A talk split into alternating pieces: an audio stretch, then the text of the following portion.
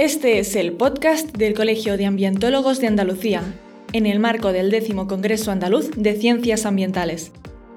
Que lo disfrutes.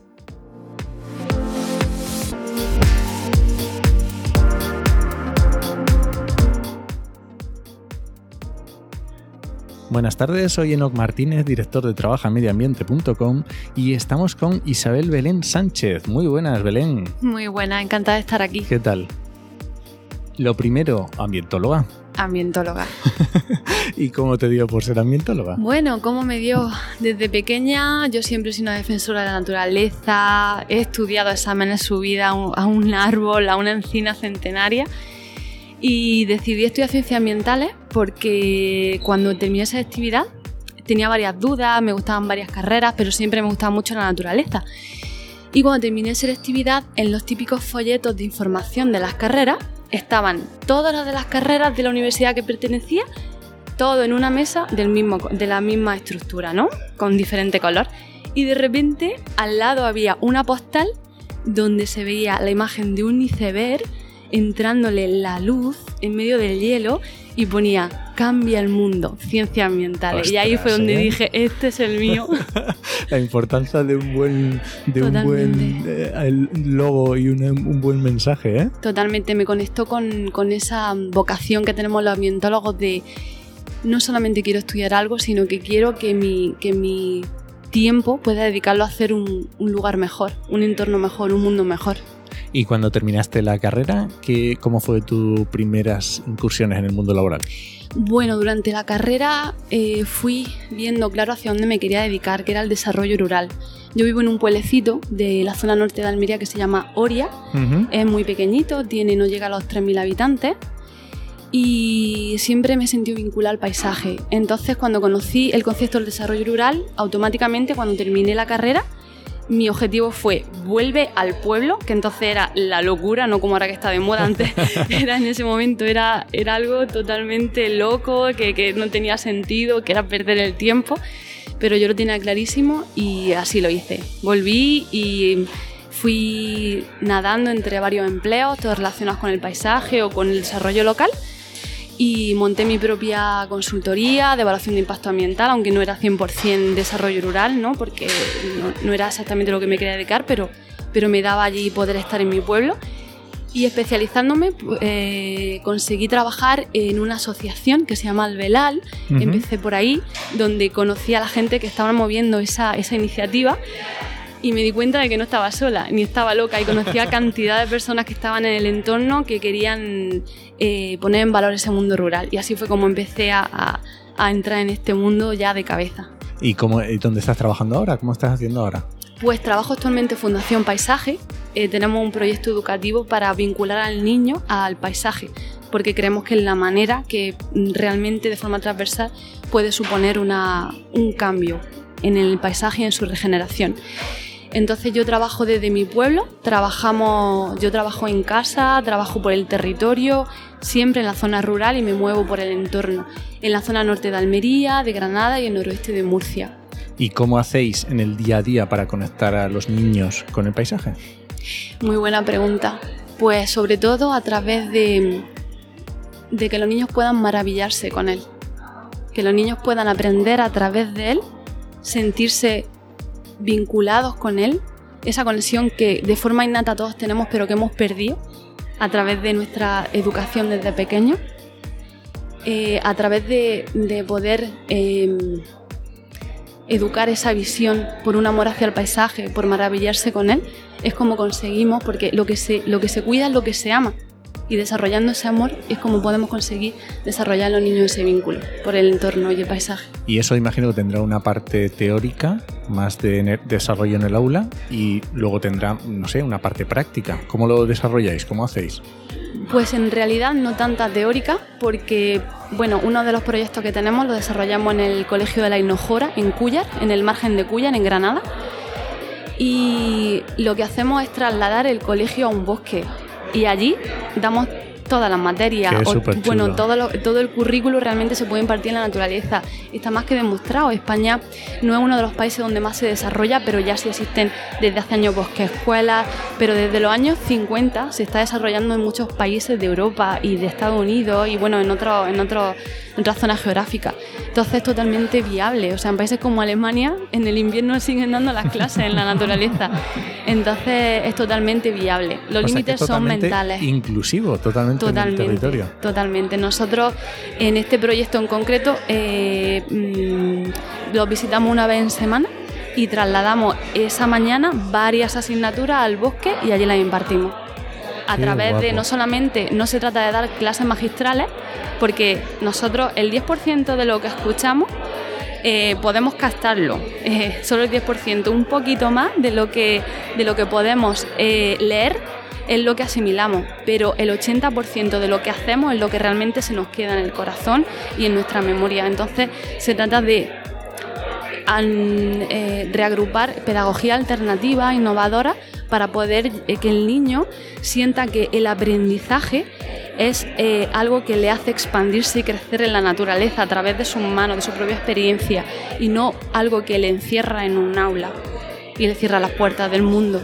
Yo imagino, yo estaría encantado si fuera uno de esos niños. Y imagino que los niños, la mayoría estarán encantadísimos, pero ¿cómo convences a los profesores y al colegio? Muy buena pregunta me estás haciendo. Eh, bueno, en realidad eh, siempre eh, encontrar la situación donde hay un profesorado que pues que le cuesta un poco quizás ver a una forma alternativa de educar porque somos nosotros mismos los que nos ponemos esos límites. Pero la realidad es que en- sobre todo en los últimos dos años quizás a nivel español está habiendo una oleada de profesores que están gritando queremos escuela a cielo abierto. Y además nosotros estamos colaborando, dinamizando una red que se llama eh, de educadores que se llama Comunidad Escuela Cielo Abierto. Y ya hay varios países participando, incluso de eh, Europa, Latinoamérica y donde se intercambian experiencias dentro de esa comunidad y cada vez son más los que se van sumando y, y es un movimiento que está totalmente en alza, son los profesores los que ya estamos buscando eso. ¿Y tú crees para que los, para los ambientólogos que estén estudiando, que acaban de salir, lo ves como un nicho al que dirigirse? Completamente, porque no hay personas especializadas en esto. Yo misma he tenido que estudiar muchísimo de forma alternativa, Extra, sí. digamos, extra a los estudios oficiales, porque sí que hay quizás más materia de educación ambiental, pero la, la educación ambiental por sí sola te educa en conceptos, pero no te educa en, un, vin- en generar un vínculo, que el niño genere ese amor, ¿no? Entonces, eh, este, este, este, mm, este trabajo que va más allá de la educación ambiental es un, espacio donde realmente se necesitan personas porque es muy difícil encontrar personas formadas en esto. Porque educadores ambientales sí que hay algunos más, pero necesitamos dar un paso más allá y nosotros somos parte de, de esa madre tierra y eso es lo que tenemos que educar, no como en algo que, no que el planeta es algo que nosotros consumimos y que tenemos que gestionar, sino que somos parte de ello. Entonces un educador en este contexto es algo que está, vamos, cada vez reclamándose más por nosotros, lo vemos en, en cada, día en nuestros proyectos, pero es que en todos los que se mueven en este, en este mundo. Qué interesante, me parece genial. Para el que al menos por lo menos tenga esa vocación o esas ganas de tirar por ese, ese nicho, que bueno, si además existe y hay hueco, pues vamos, perfectísimo. Y desde el Colegio de Ambientólogos, ¿cómo veis esta, esta parte más de, de la educación? ¿Cómo lo lleváis a cabo? Pues nosotros promovemos esta educación a través de formaciones y también a través de la Asociación de Educación Ambiental a nivel estatal. También colaboramos con ellos y los apoyamos.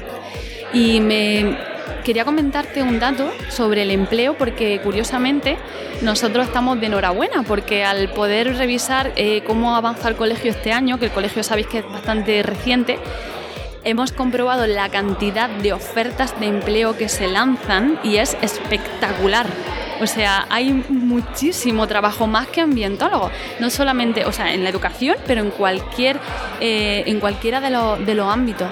Entonces el ambientólogo es que es necesario, es el futuro y, quería eh, aprovechar para animar a todos los ambientólogos que el que quiera trabajar y el que quiera ofrecer su, tiempo laboral por, por eh, dedicarnos a esto, a mejorar el mundo, es completamente posible porque eh, estamos en el mejor momento de oportunidad de empleo desde la creación del colegio y yo creo que de siempre porque realmente Ambiental es muy joven y, cada vez está creciendo más este, los nichos de empleo de, relacionados con el sector ambiental.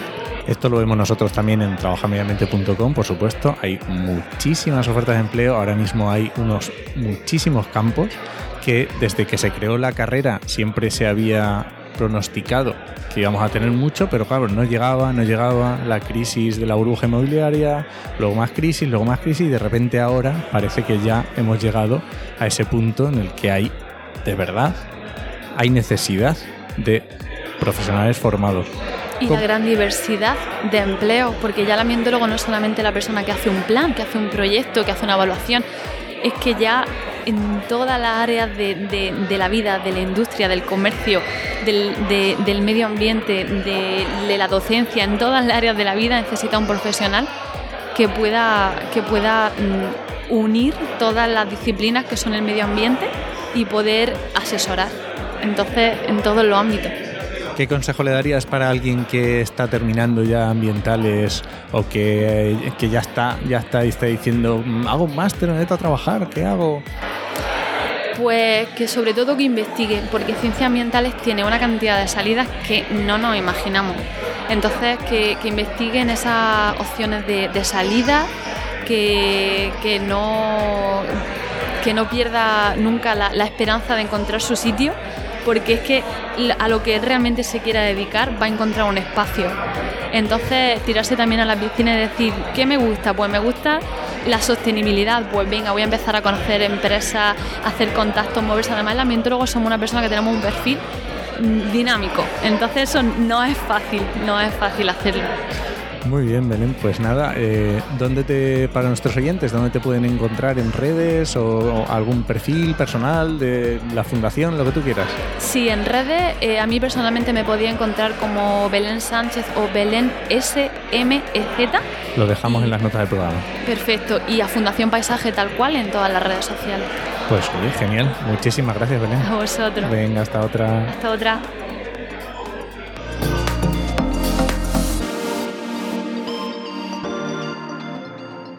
Un podcast del Colegio de Ambientólogos de Andalucía, realizado y producido por Oikos MSP y Red Podcastidae.